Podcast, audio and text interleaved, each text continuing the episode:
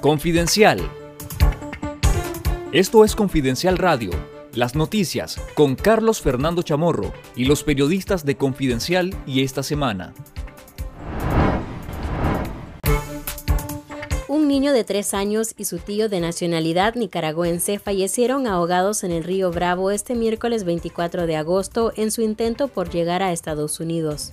La cadena Telemundo informó que Dervin López Velázquez cruzaba el río con su sobrino de tres años y su hermano menor en brazos. El niño de tres años fue encontrado muerto 40 minutos después río abajo, mientras que su hermano, un recién nacido, fue encontrado con vida y está hospitalizado en estado crítico en San Antonio, Texas. López viajaba también con su hermana, la madre de los dos menores, quien sobrevivió y se encuentra en San Antonio.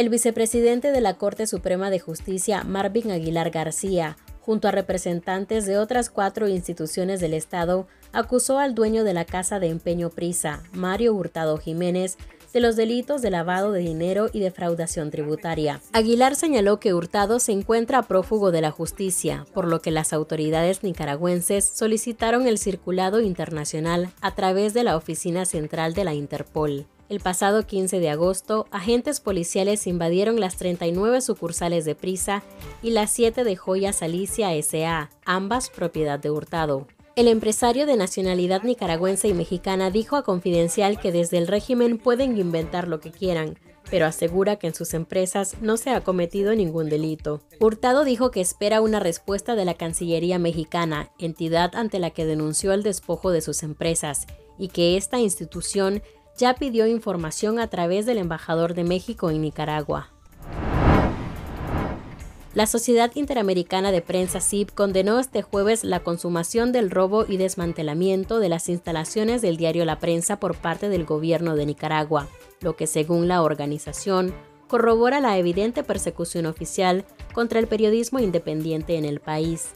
El pasado 23 de agosto, el régimen de Daniel Ortega y Rosario Murillo dio la orden de desmantelar la prensa en Managua, cuyas instalaciones fueron asaltadas en agosto de 2021 y ocupadas por la policía desde entonces, denunció la CIP en su comunicado. En el edificio del diario, el régimen inauguró el Centro Cultural y Politécnico José Coronel Urtecho, adscrito al Instituto Nacional Tecnológico INATEC, se estima en más de 10 millones de dólares el valor de los bienes confiscados.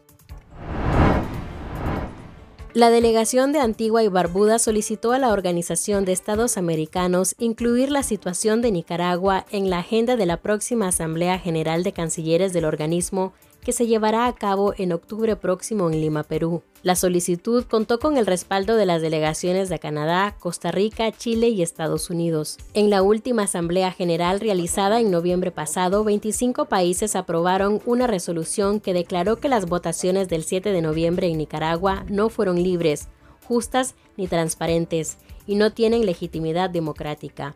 En esos comicios, Daniel Ortega se religió por cuarta ocasión consecutiva, sin competencia política y sin garantías democráticas. El Consejo Permanente de la OEA aprobó el pasado 12 de agosto una resolución en la que condenó enérgicamente el cierre forzoso de ONGs y el hostigamiento contra la Iglesia Católica y demandó la liberación de los presos políticos. Estados Unidos consideró este jueves inaceptable el encarcelamiento de líderes opositores, periodistas y estudiantes en Nicaragua, remarcó este jueves la portavoz de la Casa Blanca, Karine Jane Pierre. La portavoz se pronunció durante una rueda de prensa en respuesta a una pregunta sobre la represión contra líderes religiosos y cuando se cumple una semana del arresto domiciliario del obispo de Matagalpa, Monseñor Rolando Álvarez. Según la portavoz, Estados Unidos y los miembros de la comunidad internacional ya han tomado medidas para promover la rendición de cuentas y continuarán tomando más acciones de las que no ofreció detalles. En nuestro canal de YouTube Confidencial Nica te recomendamos la más reciente edición de Notimiércoles, titulada El nuevo diccionario de la gran mentira de Rosario Murillo. Esto fue Confidencial Radio. Escuche nuestros podcasts en Spotify y visítenos en confidencial.com.ni con el mejor periodismo investigativo.